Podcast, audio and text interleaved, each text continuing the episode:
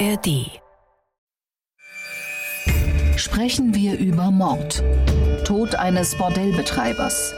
Der SWR2 True Crime Podcast. Mit Holger Schmidt und dem früheren Bundesrichter Thomas Fischer. Hatschi, zu einer weiteren Folge sprechen wir über Mord und Hallo Thomas Fischer, Mr. Strafrecht. Hallo Herr Schmidt. Geht es Ihnen gut? Sind Sie gesund? Ich fühle mich topfit. Heute spielt eine beginnende Erkältung eine nicht ganz unwesentliche Rolle. Dem Opfer wird durch seinen Mörder die Einnahme eines Kombipräparats angeraten, damit er sanft dämmert, wenn sein Tod eintreten soll. Ziemlich unfreundlich, wie ich finde. Der Fall wird unter Kennern als Vic Medi-Night-Fall gehandelt. Vorgeschlagen hat ihn Felix Richardshagen, studentische Hilfskraft am, Achtung, Institut für Medizinrecht der Universität zu Köln. Wahrscheinlich kein Zufall, dieses Zusammentreffen, und er hat vollkommen zu Recht darauf hingewiesen, dass der Fall wenig bekannt, aber sehr interessant ist. Stimmt beides. Er ist so wenig bekannt, dass sich selbst die sachbearbeitende Staatsanwaltschaft Coburg schwer tut, aber dazu gleich mehr. Bleiben wir doch noch erst eine Sekunde statt fieser Eingangsfrage beim Kombipräparat. Ich sage vorweg, die Ärztin meines höchsten Vertrauens hält das für einen großen Mumpitz. Befreundete Apotheker finden diese Kombipräparate hingegen ganz toll. Steht es auch in Ihrem Medikamentenschrank oder befindet es sich gar präventiv in Ihrem Kulturbeutel, Thomas Fischer? Weder noch, obwohl ich es schon mal genommen habe, aber nicht öfter als zweimal, glaube ich, im Leben. Vic Medi-Night, wirklich beeindruckendes Präparat, vor allen Dingen, wenn man die Werbung betrachtet. Haben Sie das vor Augen, wie das war? Nein, kann mich nicht. Ah, wissen Sie was, ich spiele Ihnen das vor. Also, das geht ungefähr so. Sie kriegen, da liegt jetzt Ihr Vic Medi-Night. Das ist ein Schokoriegel, gebe ich zu. So, dann geht also die Werbung los. Ich liege schwer krank im Bett. Sie spielen bitte meine Ehefrau. Sophia, wir brauchen ein bisschen Musik. Bitte schwerkranke Bettmusik. Schatz, ruf meine Mama an. Jetzt müssen Sie mir bitte die Packung zuwerfen. Und jetzt? Jetzt ist alles gut. Der Apotheker verdient, dem Patient geht es wieder wunderbar.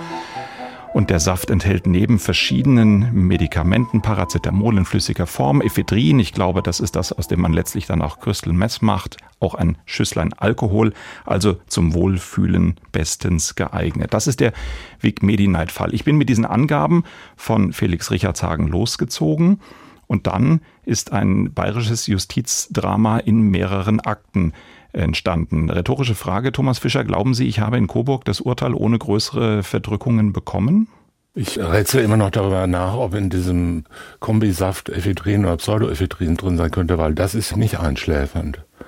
Es gibt ja auch dieses äh, gute Day. Ich lasse mich auf die Diskussion einkommen, aber auf die Staatsanwaltschaft Coburg ja, zurück. Also Flüssiges Paracetamol ist in dem Saft drin. Dann ist Ephedrin drin. Das soll das Abschwellen der Schleimhäute bewirken. Das tut es. Das tut es auch. Dann ist Alkohol drin, es ist ein Hustenstiller drin und insgesamt, so bewirbt es auch der Hersteller, geht es darum, die Symptome der Erkältung zu lindern, damit man dann ruhig schlafen kann. Ach so, pharmakologisch bin ich da natürlich nicht auf der Höhe, aber Abschwellen der Schleimhäute kennt man ja, da sind solche geringen Spuren dieses Wirkstoffs Ephedrin drin, der halt auch einer von den üblichen Amphetaminabkömmlingen ist und natürlich nicht per se zur Schläfrigkeit oder guten Schlafen führt, sondern eher zur Aufgeregtheit und zur Wachheit. Allein die Dosis macht die Entscheidung, hätte ich jetzt fast gesagt. Genau. Ja, wenn die Nase frei ist, wir, wir wissen es ja, dann schläft der Mensch ruhig und gelassen. Und da wäre aber mein persönlicher Tipp, in die Apotheke zu gehen und nach einem weniger gravierenden Nasenspray zu fragen. Und für die normalen Schnupfen tut es eigentlich echt auch Salzwasser in der Nase, finde ich. Ja, das wollte, darauf wollte ich jetzt auch hinaus, dass man dann diese wunderbaren Salzlösungen da rein schnüffelt. Aber das will ich jetzt nicht weiter vertiefen. Die Apotheker in der Zuhörerschaft freuen sich natürlich über die Kombipräparate und am allermeisten über die Patienten, die dann mit einer Tüte voll Zeug nach Hause gehen. Viel hilft viel. In der Regel kann man sich auch einfach ins Bett legen oder heiß duschen und drei Tage warten. So, zurück zur Staatsanwaltschaft Coburg. Coburg. Also. Und da würde ich sagen, wenn Sie schon so fragen, wahrscheinlich mussten Sie mehrere Verwaltungsprozesse oder ich habe mich vor das Bundesverfassungsgericht gekettet. Nein, also ich habe die E-Mail von Herrn Richardshagen bekommen und schreibe also an die Staatsanwaltschaft Coburg, bitte die beiden Urteile wegen Medi-Night Aktenzeichen habe ich leider nicht nur das Aktenzeichen des BGHs von der Revision 1 SDA 349 aus 15 und ich kann noch bieten die beiden Tage der Urteilsverkündung am Landgericht Coburg. Und Ihre Prognose, ist das gut gegangen? Nein. Nein, die Frau Staatsanwältin als Gruppenleiterin hat mir leider nicht helfen können. Sie kann weder mit dem BGH-Aktenzeichen noch mit dem Arzneimittel noch mit den Urteilstagen finden, was ich meine. Also besorge ich das Aktenzeichen und melde mich wieder bei ihr, Thomas Fischer. Geht das gut? Das sollte spätestens jetzt gut gehen. Nein, es geht nicht gut. Es meldet sich ein Rechtspfleger. Er sagt, ich sei nicht Beteiligter hat er recht. Und ich hätte auch sonst kein berechtigtes Interesse. Er habe das zuvor mit dem leitenden Oberstaatsanwalt besprochen. Ich sage, stimmt, Beteiligter bin ich nicht, aber das berechtigte Interesse habe ich wohl. Habe ich doch schon der Pressestelle dargelegt, sage ich jetzt auch gerne nochmal dem Loster. Wir machen hier diesen Podcast, wir besprechen regelmäßig Urteile auf nicht allerunterstem Niveau. Und wenn das jetzt nicht klappt, möge er doch bitte den Generalstaatsanwalt in Bamberg fragen, was hier zu tun ist. Meinen Sie, der Herr leitende Oberstaatsanwalt hat mir geholfen? Ich sage mal ja. Nein, der Generalstaatsanwalt, vertreten durch einen promovierten Oberstaatsanwalt, teilt mir mit, ich sei bei der Staatsanwaltschaft sowieso gänzlich falsch und solle mich doch besser an das Landgericht Coburg wenden. Da könnte man nämlich ein Urteil haben, wenn man es denn haben möchte. Ich habe mir noch eine Sekunde überlegt, wer die Strafvollstreckungsbehörde ist. Na gut, Glauben Sie, es ist gut gegangen, als ich mich ans Landgericht Coburg gewendet habe? Nein, ich sage Ihnen gleich, ich habe es gar nicht gemacht. Ich hatte es dann wirklich dicke. Ich habe dann beim Justizministerium in München angerufen und gefragt, ob Generalstaatsanwaltschaft Bamberg und Staatsanwaltschaft Coburg möglicherweise mit unserer eigenen SWR-Sendung Versteckte Kamera Nee, ich habe es ein bisschen anders formuliert. Aber jedenfalls hat man dort dann gesagt, mir wird geholfen, meine entsprechenden Anfragen hätten eigentlich von Anfang an funktionieren müssen. Ja, das war dann meine Stimmung in dem Augenblick. Und es ist noch so ein Satz gefallen wie, Mist, ich dachte, wir seien in den Köpfen der Behörden schon weiter. Also dieser Satz ist im Justizministerium gefallen. Jedenfalls, seitdem haben wir die beiden Urteile im Vic Medi-Night-Fall und können die jetzt besprechen. Ich habe so ein bisschen äh, Fantasie, warum man uns das ein bisschen schwer gemacht hat, denn insbesondere im ersten Durchgang ist das Urteil ja nicht so ganz glücklich ausgefallen. Aber jetzt hören wir erst mal rein, worum es geht. Drogen, Alkohol, Gewalt, Prostitution. Die Lebensgeschichten der vier Angeklagten macht betroffen. Mit dem Schlüssel der Lebensgefährtin gelangten Paul K. und Peter G. am Tatabend ins Haus des Opfers. Der Getötete wurde massiv getreten und geschlagen, sodass er letztlich an dem Blut erstickte. Wir sind nach wie vor der Auffassung, dass die Lebensgefährte und ihr Ehemann die Hauptdrahtzieher der ganzen Angelegenheit sind. Sie habe das alles nicht gewollt. Man sollte ihm doch nur einen Denkzettel verpassen und ihn nicht töten. Alkohol, Unterwelt, Prostitution und Orchestermusik. Interessante Zutaten für einen Fall aus der bayerischen Provinz. Ärzte und Apotheker hätten vor den Folgen gewarnt, wenn man sie denn gefragt hätte. Die Fallzusammenfassung mit Isabel Demey. Die Mörder hatten einen Haustürschlüssel. Mit Sturmhauben maskiert betraten die beiden Männer am 12. Dezember 2013 gegen 0.20 Uhr das Haus von Wolfgang R. im bayerischen Coburg. Der 66-Jährige lag in seinem Bett, geschwächt von einer Erkältung. Vielleicht war es ein Geräusch, das ihn weckte. Er stand auf und trat auf den Flur. Die beiden Maskierten attackierten ihn sofort. Wieder und wieder traten und schlugen die Männer auf ihn ein. Erst als er röchelnd am Boden lag, ließen sie von ihm ab. Die Männer durchwühlten die Zimmer nach Geld, mindestens 550 Euro nahmen sie mit. Gegen 4.45 Uhr kehrte Wolfgang R.'s Lebensgefährtin von der Arbeit in ihrer Kneipe nach Hause zurück. Maria S. fand ihren toten Partner im Wohnzimmer und rief die Polizei. Die 41-jährige Brasilianerin hatte Wolfgang R. einst in einem Bordell kennengelernt. Maria S. arbeitete als Prostituierte, Wolfgang R. war ihr Kunde. Er verliebte sich in sie, holte sie aus dem Milieu und finanzierte ihr den Betrieb einer Gastwirtschaft. Dort arbeitete auch Marias Ehemann Helmut S. Die Kneipe lief schlecht. Wolfgang R. unterstützte seine Lebensgefährtin zunächst finanziell, stellte die Zahlung aber später ein. Inzwischen betrieb er selbst ein Bordell und vermietete Zimmer an Prostituierte. Nach Überzeugung des Landgerichts Coburg überredeten Maria und Helmut S. eines Abends zwei Stammgäste ihrer Kneipe, Wolfgang R. zusammenzuschlagen. Wolfgang R. sollte verletzungsbedingt eine Weile nicht mehr in der Lage sein, sein Bordell zu führen. Es war vertraglich geregelt, dass Maria S. dann den Bordellbetrieb übernehmen sollte. Helmut S. soll die Kneipengäste Peter G. und Paul K. aufgefordert haben, Marias Mann eine Abreibung zu verpassen. Die beiden Männer, 47 und 25 Jahre alt, nahmen den Auftrag an. Am 7. Oktober 2016 verurteilte das Landgericht Coburg Paul K. und Peter G. wegen Mordes zu lebenslanger Haft. Die Strafkammer kam zu der Feststellung, dass die Männer den Tod des 66-Jährigen zumindest billigend in Kauf genommen haben. Maria S. wurde wegen Raubes mit Todesfolge zu zwölf Jahren Gefängnis verurteilt. Nach Überzeugung des Gerichts hatte sie den Tätern ihren Hausschlüssel übergeben und vor der Tat bei Wolfgang R. angerufen, um sich zu vergewissern, dass er zu Hause war. Seinen Tod hat sie nach Überzeugung der Kammer nicht gewollt. Ihr Ehemann Helmut S. wurde wegen Anstiftung zum Raub mit Todesfolge und unter Einbeziehung zweier früherer Urteile zu zwölf Jahren und einem Monat verurteilt. Thomas Fischer, zu diesem Fall haben wir in unseren eigenen Archiven, haben wir in den Zeitungsarchiven relativ wenig gefunden. Aber hier sind wir mitten im Rotlichtmilieu, hier reden wir über eigentlich die klassischen Motive auch der Anstiftung. Wollen wir bei der Anstifterin beginnen oder wollen wir bei den beiden eigenhändigen Mördern beginnen? Ja, ich denke, man sollte beim unmittelbaren Täter beginnen. Das wäre jedenfalls die Regel wie man so als Student und auch in der Praxis prüft. Erst die Haupttat und dann die Beteiligung, insbesondere die Anstiftung, denn man weiß ja sonst gar nicht, über was man Wozu spricht. angestiftet wurde, das stimmt, genau. So, so aus der Lebenspraxis für die Hörerinnen und Hörer hätte ich jetzt gedacht, Triebfeder scheint ja die äh, Partnerin gewesen zu sein, die das Ganze angeleiert hat. Deswegen könnte man auch da anfangen. Aber natürlich, ich bin an ihrer Seite, fangen wir bei den beiden unmittelbaren Tätern an. Die sagen, wir wollten dem ja nur eine Abreibung verpassen. Wir wollten ja nur, dass das Geschäft eine Weile nicht geführt werden kann. Und das Ganze endete aber tödlich. Eine Schutzbehauptung, oder? Ein unglücklicher Verlauf. Wie ist Ihre Sicht auf den Fall? Ja, das ist ein eigentlich relativ häufig vorkommender tatsächliche Lage bei Tötungen solcher Art oder bei Todesfällen solcher Art, dass Opfer von Tötungsdelikten massiv geschlagen und getreten werden, insbesondere.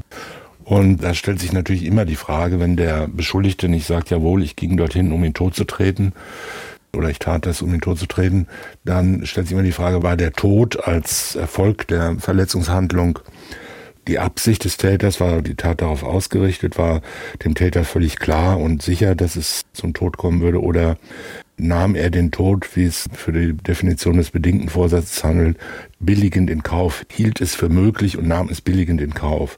Und da ist diese Abgrenzung natürlich zur bewussten Fahrlässigkeit immer wieder sehr schwierig, weil die bewusste Fahrlässigkeit ja auch das für möglich halten voraussetzt, aber dann nicht das billigend in Kauf nehmen, sondern das sich verlassen darauf, dass es schon gut gehen wird. Und das ist eine innere Einstellung des Täters im Moment der Handlung, der Tathandlung die man nur sehr schwer erkennen und beweisen oder nachweisen kann, weil der Täter in der Regel natürlich das für ihn günstige aussagen wird und sagt, ich wollte das nicht, es ist halt leider so gekommen und ich wusste es aber nicht und so weiter. Und deshalb sucht man dann nach irgendwelchen Indizien, die für das eine oder für das andere sprechen. Diese Indizien können sich aus den beteiligten Personen, aus den Umständen und insbesondere aus der Tathandlung selbst ergeben. Und bei besonders gefährlichen Tathandlungen wird es natürlich immer schwieriger für den Beschuldigten jetzt zu sagen, ich dachte, der wird schon nicht sterben. Also wer jemandem ein langes Messer zwischen die Schulterblätter rammt oder in die Brust rammt oder wer jemanden auf die Mitte des Körpers schießt, der wird schwerlich sagen können, ich dachte, das ist harmlos, da kommt er locker drüber weg. Anders ist es bei Schlägen oder Tritten, insbesondere Tritten gegen den Kopf. Bei Schlägen ist es noch schwieriger nachdem ja inzwischen auch sozusagen alle Welt permanent überflutet wird von einer unendlichen Vielzahl von filmischen Darstellungen wüstester Schlägereien mit unendlichen massiven Schlägen, die dann auch von der Geräuschtechnik noch in rätselhafter und absurder Weise unterstützt werden, die praktisch vollkommen verletzungsfrei überstanden werden und der Heldenspreng, nachdem man ihn siebenmal mit der Faust mit äußerster Wucht ins Gesicht geschlagen hat, völlig unverletzt auf und wehren sich erfolgreich. Also da wird man dann sagen können, okay, der hat jetzt möglicherweise nicht gedacht, dass man von einem Schlag dann auch vielleicht doch eine Gehirnblutung kriegen kann und an einem subduralen Hämatom sterben kann.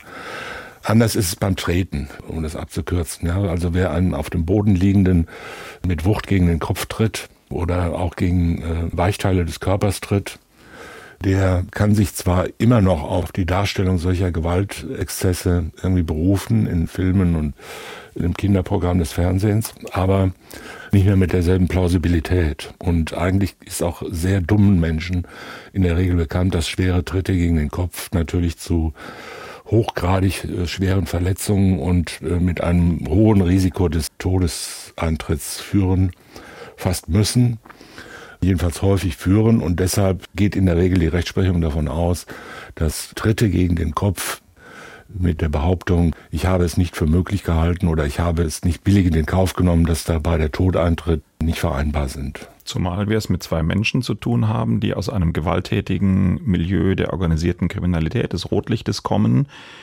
wo die Kammer, wenn ich es richtig verstanden habe, sowas wie eine Grundgewalterfahrung und eine Kompetenz im Umgang mit körperlicher Gewalt unterstellt hat. Ja, also es hat immer alles zwei Seiten und auch die Argumentation hat natürlich immer zwei Seiten. Das waren Jungs ja aus irgendeinem Motorradclub, die da gewonnen wurden, Gäste dieser Gaststätte. Und natürlich waren das schon auch aus eigener Sicht irgendwie harte Jungs. Andererseits muss man sagen, die waren jetzt geworben worden um das zu machen, um dieses Opfer da irgendwie jedenfalls handlungsunfähig zu machen. Und nach Darstellung der Angeklagten ja für eine gewisse Zeit handlungsunfähig, damit die Einnahmen aus dem Bordellbetrieb dann kassiert werden konnten während der Zeit. Und jetzt stellt sich natürlich die Frage, wie viel Risiko gehen die beiden ein, die da jetzt aus Kumpelhaftigkeit oder Freundschaft oder auch gegen Belohnung oder was auch immer in die Wohnung geschickt werden und denen gesagt wird, den schlag da jetzt mal richtig zusammen gehen die da jetzt wirklich rein mit dem Vorsatz, ja, den werden wir jetzt heimtückisch ermorden, damit wir dann auch lebenslang kriegen können, liegt auch nicht so völlig nah. Liegt aber auch nicht unbedingt nahe, dass sie glaubten, dass man sie erwischt. Sie waren ja im Zweifel ist, auch der Meinung. Das ist natürlich völlig klar. Aber wir kommen da raus ja immer, und je viel, länger er weg ist, umso länger kassieren wir. Ja, aber die Frage ist auch immer, wie viel Risiko geht man ein? Ne? Und auch da ist ja in, sagen wir so, gewaltgeneigte Szenen da gibt's ja ständig mal irgendeiner kriegt da aufs Maul und wer Verräter wird da zusammengeschlagen. Und man hört ja kaum noch von irgendwelchen Schlägereien oder solchen gemeinschaftlichen Körperverletzungen, die nicht mit Treten gegen Körper und Kopf verbunden sind. Das ist ja auch ein außerordentlich verbreitetes Tatbild heutzutage, auch bei vielen Verletzungen, die dann nicht tödlich enden. Also es kommt wie immer mal, muss man wieder sagen, auf den Einzelfall an und auf die Wertung der Indizien durch das Gericht. Und auch da können wir heute wieder nur sagen, das Gericht hat es halt so gewertet und hat gesagt, okay, wir kennen jetzt auch den genauen Zustand nicht, wir wissen nicht, welche Tritte, wie viel Tritte, welche Verletzungen im Gesicht da waren. Wenn jemand dem auf dem Boden liegenden oder schon bewusstlosen Opfer den ganzen Gesichtsschädel zertrümmert, beispielsweise mit Tritten, da wird man nicht mehr sagen können, der hat immer noch geglaubt, das wird nicht zum Tod führen. Oder wenn von oben auf den Kopf draufgetreten wird, das auch, kommt auch relativ häufig vor. Und das Landgericht hat es halt hier so gesehen und dann muss man einfach nur sagen, ja, da ist nichts Rechtsfehlerhaftes dran zu erkennen. Im zweiten Durchgang haben Sie es so gesehen. Ja. Im ersten Durchgang hat das Landgericht Coburg, andere Kammer, gesagt, das ist Totschlag. Und der BGH hat das anders gesehen, hat gesagt, nee, also da gehen wir nicht mit hat es zurückverwiesen im zweiten Durchgang.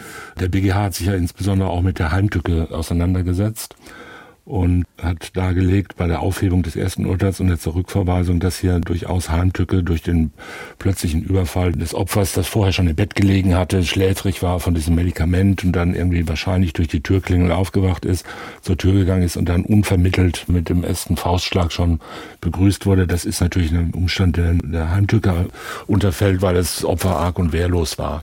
Wobei das Problem der Medikamente war, dass es die Anregung der Partnerin gab, eben Vigmedinal zu nehmen, um schläfrig zu werden, mit mutmaßlich dem Ziel, es den Tätern dann einfacher zu machen. Die Obduktion allerdings keine Spuren von irgendwelchen Medikamenten in dieser Richtung hat finden können. Das heißt, es gab keinen Beweis dafür, dass das wirklich auch umgesetzt wurde. Es lag nahe.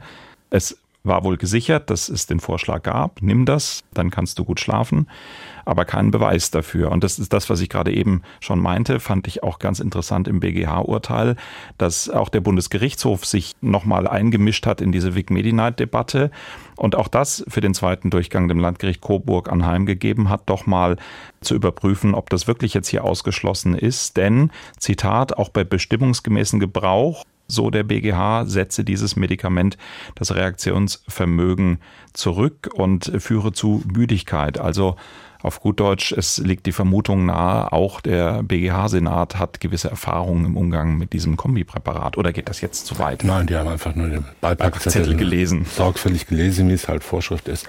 Also letzten Endes muss man sagen, es ist ja auch egal. Ja? Der lag halt im Bett und man ist ja auch müde, wenn man einfach nur einen grippalen Infekt hat und im Bett liegt und schon schläft. Der Mann war auch nicht mehr ganz jung, glaube ich, Mitte 60. Etwa. Gerade in Pension als Orchestermusiker, genau. Und so, da liegt man halt im Bett und hat schon gerade geschlafen und dann klingelt es an der Tür und dann geht man halt, wankt man da halt hin. Ob man da jetzt Vic Medi Night genommen hat oder nicht, das ist ja dann letztendlich auch wurscht. Für das Opfer, für diesen Verlauf ganz bestimmt, aber eben für die Überlegung, welche Rolle hat die Partnerin gespielt in ihren ganzen Planungen und wie hinterhältig ist sie an die Sache rangegangen, spielt es ja schon eine gewisse Rolle, oder? Wenn ich jetzt freundlich anrate, nimm doch das Medikament, so ein bisschen so wie bei Rotkäppchen mit Kuchen und Wein, ja, dann bist du beduselt und dann wird das hier alles einfacher. Und ja, natürlich. Wenn das Opfer das dann nicht tut, ist es nur eine versuchte Beihilfe in dieser Hinsicht. Und eine versuchte Beihilfe ist nicht strafbar. Versuchte Anstiftung ist strafbar, Anstiftung zum Verbrechen, aber nicht versuchte Beihilfe. Aber natürlich kann man sagen, wenn die Frau zu den Tätern sagt, ich habe das Opfer dazu gebracht, also macht euch keine Sorgen, der ist sowieso schon benommen, der hat jetzt eine ganze Flasche Vic Medi-Night auf meinen Rat hingenommen, dann redet sie den ja zu und erleichtert den die Tat nach ihrer Vorstellung und das ist natürlich wieder eine Beihilfe. Ja, aus Sicht des Gerichtes ist es für die Partnerin Raub mit Todesfolge gewesen. Hat mich eine Sekunde überrascht, dass ich gedacht habe, der Raub bedeutet doch mit Gewalt etwas wegnehmen. Ist jetzt ein bisschen eine besondere Form, oder? Wenn das Wegnehmen so erfolgt, dass man die Einnahmen aus einem laufenden Gewerbebetrieb bekommt. Nein, darauf ging es, glaube ich, nicht bei dieser Frage, sondern es ging um einen Geldbeutel mit 550 Euro drin. Und die haben extra den Tag abgewartet, das ist so festgestellt vom Landgericht, an dem der Getötete immer die in seinem Bordellbetrieb arbeitenden Prostituierten die Miete kassierte. Und das hat er auch an diesem Tag getan. Und diese Absprache, genau diesen Tag abzuwarten, hat eigentlich gar keinen Sinn, wenn man nicht auf die an dem Tag kassierten Mieten auch scharf war. Und die waren auch in der Tat da, da waren irgendwie 550 Euro in der Geldbörse. Ja, stimmt. Und im ersten Durchgang hat das Landgericht gesagt, die haben den erst totgetreten und dann sind sie in die Küche gegangen oder sonst wohin ins Wohnzimmer und haben dann den Geldbeutel gefunden und dann haben sie sich entschlossen, den mitzunehmen. Und das wäre natürlich eine abgeschlossene Tötungshandlung und dann eine neue Tat an Diebstahl. So ist es auch abgeurteilt worden. Und der BGH hat gesagt, mit der Begründung, die ich gerade genannt habe, das muss nochmal geprüft werden, weil das Landgericht nicht berücksichtigt hat, dass die ja extra geplant hatten, den Tag des Mietkassierens zu nutzen. Und im zweiten Durchgang hat das Landgericht dann gesagt, ja, genau so ist es und hat dann einen Raub festgestellt. Das heißt, der Unterschied zwischen Raub und Diebstahl wäre in diesem Fall der, dass beim Raub die Gewaltanwendung auch, egal jetzt aber, auch zur Wegnahme diente, auch zur Ermöglichung der Wegnahme. Und das ist natürlich der klassische Fall des Raubs. Raub und Diebstahl unterscheiden sich ja nicht durch die Wegnahme der fremden Sache, sondern dadurch, dass beim einen Gewalt eingesetzt wird oder Drohung mit Gewalt und beim anderen nicht. Mhm. Und hier hat das Landgericht im zweiten Durchgang festgestellt, dass der Vorsatz der Täter von vornherein darauf ging, den Geldbeutel zu nehmen, nachdem sie das Opfer misshandelt hatten oder dann jetzt auch bedingt vorsätzlich getötet hatten. Das leuchtet mir bezogen auf die beiden Schläger oder ja, Killer oder welches Wort man jetzt nehmen will, leuchtet mir das unmittelbar ein. Aus der Perspektive der Partnerin Maria S. Ja, kann ich das auch noch nachvollziehen, aber der ging es ja noch um mehr. Der ging es ja bei ihrer Anstiftungstat um das dann laufende Kassieren der Einnahmen. Und da ist ja auch eine Vermögenskomponente mit drin. Wie spiegelt sich das jetzt im Raub mit Todesfolge? Das spiegelt sich darin gar nicht wieder. Die hat angestiftet zu einer gefährlichen Körperverletzung.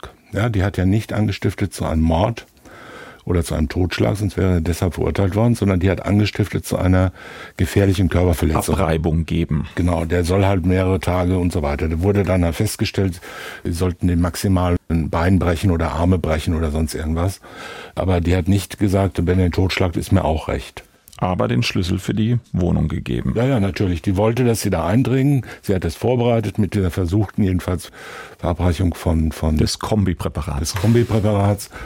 Und dann hat sie gehofft, dass das halt klappt. So. Und die haben das auch umgesetzt sind aber über die Körperverletzung, zu der sie angestiftet waren, hinausgegangen. Haben also nicht nur mit Körperverletzungsvorsatz, sondern mit Tötungsvorsatz gehandelt. Das führt aber nicht dazu, dass dass sie jetzt völlig rausfällt. Sie hat ja immer noch zu der Körperverletzung, zu der Gewalttat selbst angestiftet, nur nicht mehr zum Totschlag. Und gleichzeitig hatte sie aber auch, denn von ihr ging das ja aus, zu sagen, da ist aber auch das Geld aus dem Bordell da und auf den Tag warten wir mal. Es könnte ja sein, dass die von vornherein gesagt haben, es liegt jedenfalls nahe und das Geld, was er da findet, das könnt ihr eh behalten. Ja, das ist so ein kleiner Zuschlag als Belohnung. Das war ihr also auch bewusst. Das heißt, sie hat dazu angestiftet, den schwer zusammenzuschlagen, zu verletzen und dann das Geld wegzunehmen. Also Raub, da ist der Gewalt ja schon drin, ja, Raub mit Todesfolge. Und die Todesfolge ist jetzt eine fahrlässige Todesfolge aus ihrer Sicht. Aus Sicht der Haupttäter ist es natürlich eine vorsätzliche. Deshalb ist es ein sogenannter Raubmord, eine vorsätzliche Tötung. Aber wenn die Gewaltanwendung, in diesem Fall die gefährliche Körperverletzung, mit einer sogenannten schweren Folge verbunden ist, nämlich Tod, die der Täter selbst oder der Beteiligte in diesem Fall, muss man sagen, nicht in seinen Vorsatz aufgenommen hatte, sondern die als schwere Folge fahrlässig ist. Dann heißt das Ganze Raub mit Todesfolge und ist nicht nach 211 bestraft, sondern nach 251 StGB. So ist es bei der Gehilfin hier, bei der Lebensgefährtin. Denn die hat den Raub zwar vorsätzlich initiiert, aus ihrer Sicht war die Todesfolge fahrlässig, das heißt, sie hätte es wissen können und vermeiden müssen, dass diese schwere Körperverletzung auch zum Tod des Opfers führt. Den Tod des Opfers hat sie nach Überzeugung der Kammer nicht gewollt. Das steht so im Urteil. Trotzdem fehlt mir jetzt immer noch der Aspekt, dass das alles doch passiert ist, weil sie die Begünstigte war, durch eine vertragliche Regelung aus dem Bordellbetrieb zu profitieren in der Zeit, in der ihr Partner nicht handlungsfähig ist, sei es nun, weil er tot ist oder sei es nun, weil er im Krankenhaus liegt. Und da ist doch noch sowas wie ein Unrecht, das wir jetzt noch nicht in dem Urteil erfasst haben, oder sehe ich es falsch? Doch, ich glaube, das sehen Sie falsch, weil die, das Kassieren der Einnahmen aus dem Bordellbetrieb das sollte ja erst in der Zukunft stattfinden. Mhm. Insoweit war ja die Körperverletzung, die von ihr geplante gefährliche Körperverletzung, der Geldbeutelraub lassen wir mal weg, mhm. die gefährliche Körperverletzung war eine reine Vorbereitungshandlung. Wenn Sie mich jetzt zusammenschlagen, weil Sie um wissen, das Honorar für diesen Podcast zu erlangen, nein, das hängt. Das nein, Beispiel. nein, nein, oder weil Sie, weil Sie wissen, dass Sie mal Testament bedacht haben, irgendein albernes Beispiel, ja. Der Raub ist ja eine Wegnahme. Ja, das heißt, die Gewalt muss ja unmittelbar eingesetzt werden, um die Wegnahme einer fremden beweglichen Sache zu ermöglichen. Diese fremde bewegliche Sache gibt's ja noch gar nicht in unserem Fall, sondern es ist eine Vorbereitungshandlung, um später sozusagen auf betrügerische Weise möglicherweise an Vermögenswerte zu kommen. Also diese zukünftig zu erzielenden Einnahmen aus dem Bordell, die die Frau erreichen wollte oder die das Ehepaar erreichen wollte, die unterfallen nicht dem Zusammenhang mit dem Raubtatbestand in diesem konkreten Fall ist eine sogenannte Vorbereitungstat. Aber die Kammer nimmt, so unterstelle ich, den Gedanken, diesen Plan später dann im Wege der Beweiswürdigung und Strafzumessung als letztlich ja den subjektiven Antrieb für diese Tat. Ja, natürlich, das war der Antrieb für die Tat, aber das spielt ja keine Rolle, das ist das Motiv. Ja. ja. Also man begeht irgendeine Tat, man fälscht eine Urkunde, um damit später mal Geld zu ertrügen. Ja, man fälscht eine Kreditkarte, um Geld abzuheben oder macht sonst irgendwas. Man fälscht eine Rechnung oder eine Quittung und will damit später einen Betrug begehen. Dann begeht man den Betrug ja noch nicht. Ja, das ist eine reine Vorbereitungshandlung. Die kann natürlich auch schon strafbar sein. Fälschung von Urkunden ist strafbar, aber das ist ja jetzt keine Urkundenfälschung mit Betrug, sondern der Betrug wird einfach nur vorbereitet. Der Betrug fängt erst an, wenn man das Ding vorlegt und sagt, hier zahl mal. Und so ist es auch hier geplant. Jetzt haben wir schon drüber gesprochen. Mehrfach hat der Bundesgerichtshof in seiner Revisionsentscheidung in die Wertungen eingegriffen. Das Landgericht Coburg hat die Sache dann nochmal entschieden, doch relativ streng an den Erwägungen des Bundesgerichtshofs. Und das haben entsprechend die Anwälte der Verteidigung in diesem Fall, naja, nur so mäßig gut gefunden. Die haben ein bisschen gemosert. Die Strafe ist deutlich härter als bei der ersten Auflage des Prozesses im letzten Jahr. Damals hebt der Bundesgerichtshof das Urteil auf. Ganz überrascht sind die Verteidiger der Angeklagten daher nicht meines Erachtens wenige Erwägungen der Kammer, die eigene Erwägungen sind, sondern einfach nur die Vorgaben des Bundesgerichtshofs, was die Wegnahme dieses Geldes anbelangt, umgesetzt und eben entsprechend auf dieser Basis verurteilt. Nur sehe ich das eben nicht als erwiesen an, dass mein Mandant diese Tat in Auftrag gegeben hat. Der Nachweis für mich ist nicht erbracht. Wie gehen wir damit um, Thomas Fischer? Jetzt mosern die Anwälte, jetzt mosert insbesondere der Anwalt des wegen Mordes Verurteilten, dass das Landgericht im zweiten Durchgang eigentlich nur die Vorgaben des Bundesgerichtshofes umgesetzt hat. Vorwurf, den man ja öfter hört. Auf der anderen Seite, für irgendwas ist die Revisionsentscheidung ja auch da. Naja, der Bundesgerichtshof hat aufgehoben, weil die Beweiswürdigung des Landgerichts im ersten Durchgang als rechtsfehlerhaft angesehen wurde. Und rechtsfehlerhaft kann natürlich eine Beweiswürdigung aus ganz unterschiedlichen Gründen sein weil man Indizien überhaupt nicht gesehen hat, zum Beispiel, ja, weil man irgendwie Beweismittel falsch gewertet hat oder weil man keine Gesamtwürdigung äh, getroffen hat. All das wird auch in der von Ihnen zitierten Revisionsentscheidung des ersten Strafsenats schön abgearbeitet und formelmäßig aufgeführt. Da wird gesagt, in der Regel kann das Revisionsgericht in die Beweiswürdigung nicht eingreifen, denn es ist ja nicht Tatgericht und der Bundesgerichtshof verurteilt ja niemanden. Die sagen ja nur, das Urteil ist rechtsfehlerhaft und wie es wirklich war, das muss halt jetzt eine neue Kammer entscheiden, weil man sitzt ja nicht in Karlsruhe und weiß es besser, wer wann was gesagt oder getan hat. Man könnte ja nur sagen, das hätte er bedenken müssen, wenn das so in den Urteilsgründen steht. Nicht, weil man die Akte gelesen hat oder weil man denkt, oh, das hätte ich aber anders gemacht, sondern weil es so im Urteil steht. Und dann stellt sich plötzlich raus, vielleicht mit Hilfe einer gelungenen, äh, überzeugenden Sachrüge des Revisionsführers, es stellt sich raus, ja, da fehlt ja was. Oder diese Beweisführung ist ja widersprüchlich. Vorne steht, er hat es so gesagt und hinten steht, er hat es nicht so gesagt. Und daraus schließt die Kammer, er hat es nicht so gesagt. Das kann dann irgendwie nicht sein. Das wäre ein klarer Rechtsfehler, ja, weil widersprüchlich. Der Senat weiß es nicht besser, aber in gewissem Umfang spielen auch immer Plausibilitätserwägungen des Revisionsgerichts rein, weil man muss ja auch immer sagen, die Aufhebung eines Urteils ist ja nur dann geboten und zulässig, wenn erstens ein Rechtsfehler vorliegt und zweitens das Urteil auf dem Rechtsfehler beruht. Und da kann man natürlich sagen, okay, das ist jetzt zwar so nicht ganz richtig, aber im Ergebnis hat das Landgericht ja das dann doch wieder richtig gesehen und hat diese merkwürdige Formulierung dann wieder ausgebügelt. Also es ist auch immer ein bisschen, ein kleines bisschen Dezision ist schon immer auch dabei. Das kann man überhaupt nicht vermeiden. Ja. Man muss irgendwie sagen, kann es darauf beruhen. Das würde ja schon ausreichen. Und das hat hier das Landgericht getan, hat einige Aspekte meines Erachtens vollkommen zutreffend hat der Bundesgerichtshof rausgearbeitet, zum Beispiel die Absprache, dass das Vorhandensein von Bargeld in der Wohnung eine gewisse Rolle schon bei der Planung zwischen den dreien, zwischen der Frau und den beiden Haupttätern oder unmittelbaren Tätern spielte und dass deshalb es nicht um einen Anschlussdiebstahl sozusagen als überschüssige Tat ging, sondern um einen von vornherein geplanten Raub. Das halte ich für relativ überzeugend. Gut, dass dann manchmal für die neue Hauptverhandlung weist der Senat auf Folgendes hin, Doppelpunkt, und dann kommt irgendwas.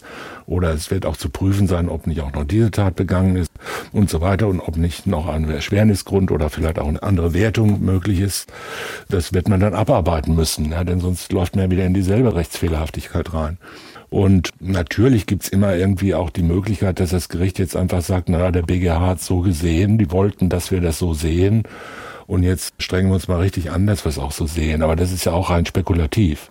Jetzt einfach nur zu sagen, ja Gott, die Kammer nach Zurückverweisung im zweiten Durchgang hat einfach nur das Programm des BGH abgearbeitet und umgesetzt. Das ist zwar dann irgendwie, ja, kann man nicht so richtig was daraus entnehmen, ja. Also wenn es stimmt, dann stimmt's halt. Ja. ja, also die müssen es halt machen und wenn die dann halt das feststellen, was der BGH gesagt hat, möglicherweise ist auch das festzustellen, dann ist es halt so. Und gibt es die Fälle, dass eine Kammer dann so eine BGH-Entscheidung nimmt, die ordentlich abarbeitet und dann trotzdem nochmal zu einem anderen Ergebnis kommt und das dann auch so begründen kann, dass es Gnade vor dem BGH findet? Selbstverständlich, das kommt oft vor, natürlich.